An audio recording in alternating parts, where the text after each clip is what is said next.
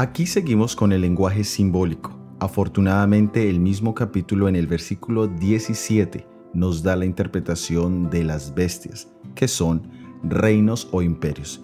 En este caso los reinos que van a ser presentados son los mismos de la imagen en el capítulo 2, los cuales no fueron contemporáneos, ya que eran diferentes, pero sí fueron sucesivos.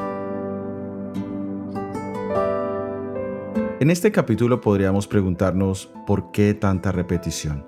Si bien los símbolos bíblicos son representaciones gráficas de la realidad en general, a menudo carecen de detalles o requieren otros símbolos paralelos, incluso eventos literales, para completar los detalles que faltan en el original.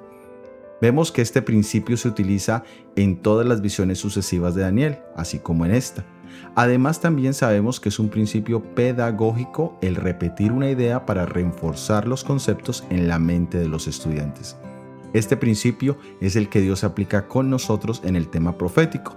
Lo vemos en Daniel 2, Daniel 7, Daniel 8, Daniel 11. Son todos ejemplos de repetición y profundización. Una vez que entendemos esto en el libro de Daniel, al ir al libro de Apocalipsis, vemos el mismo principio en las siete iglesias, los siete sellos, las siete trompetas. Pero estos principios también están en toda la palabra de Dios. Los evangelios son un ejemplo de eso. Se repiten historias y conceptos, pero en cada una vemos nuevos elementos que nos acercan más y más a Jesús. Gloria a Dios por su pedagogía con nosotros. Soy Óscar Oviedo y este es el devocional Daniel en 365 días.